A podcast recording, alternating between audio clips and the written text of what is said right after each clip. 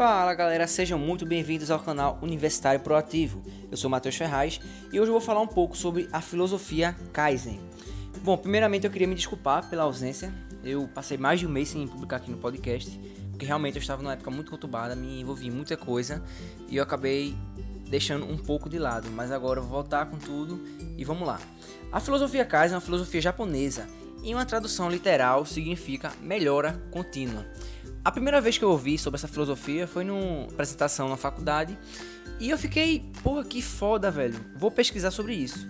E é muito massa esse pensamento que a filosofia Kaizen proporciona. Tem uma frase que resume bem que é: hoje melhor que ontem, amanhã melhor que hoje. Veja como isso é fantástico. E eu pesquisei um pouco mais e achei uma estatística que reflete muito bem a filosofia Kaizen. Se a gente melhorar 1% por semana, esse, essa porcentagem em um ano vira 67%. Veja como isso é forte. Em 1% só, e por semana. 1% é muito ínfimo. Para botar em números, 100 reais, 1% é 1 real, pô. A gente, a gente melhorar 1%, seja lá o que for, no, no, inglês, alguma habilidade específica, tocar violão, o que for, melhorar 1% por semana vira 67% por ano. Ou seja, você melhora mais do que a metade e isso me lembra também muito a questão de médias. É, na minha época de colégio e também agora na faculdade, a gente sempre ouvia muito o quê? Ah, a média é 7, vamos tirar 7. E eu, eu era muito adepto disso. Na minha época de ensino fundamental, ensino médio, oxe, tirar 7, passa, beleza, massa. Só que agora eu não me contento mais com 7. Eu na faculdade tenho uma cadeira lá bem complicada, cabulosa, eu tiro nota boa, mas não foi 10. E eu reclamo por isso. Caramba, era pra ser 10. E o pessoal, não, Matheus, uma nota massa dessa, tu tá reclamando. Não é reclamar, velho. É porque se tá a máxima é 10, o que tá me impedindo de tirar 10? Eu sou muito ambicioso. Todos nós temos que ser ambiciosos. Se a gente programar uma coisa pro máximo, o que vier um pouco menos do que o máximo é lucro. Em vendas, se é, eu vendo alguma coisa, se a meta universal de todas as pessoas que trabalham comigo de, com vendas, a média é 100, aí eu vou lá, ah, vou programar, vou me esforçar para vender 100. Beleza.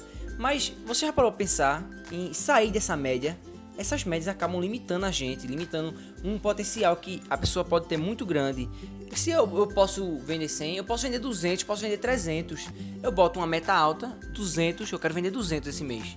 Vou lá, batalho, batalho, batalho e, não consigo os 200, mas consigo 170. Mas veja, era 100 e eu vendi 170. Foi 70% a mais do que todos que estão lá na média venderam.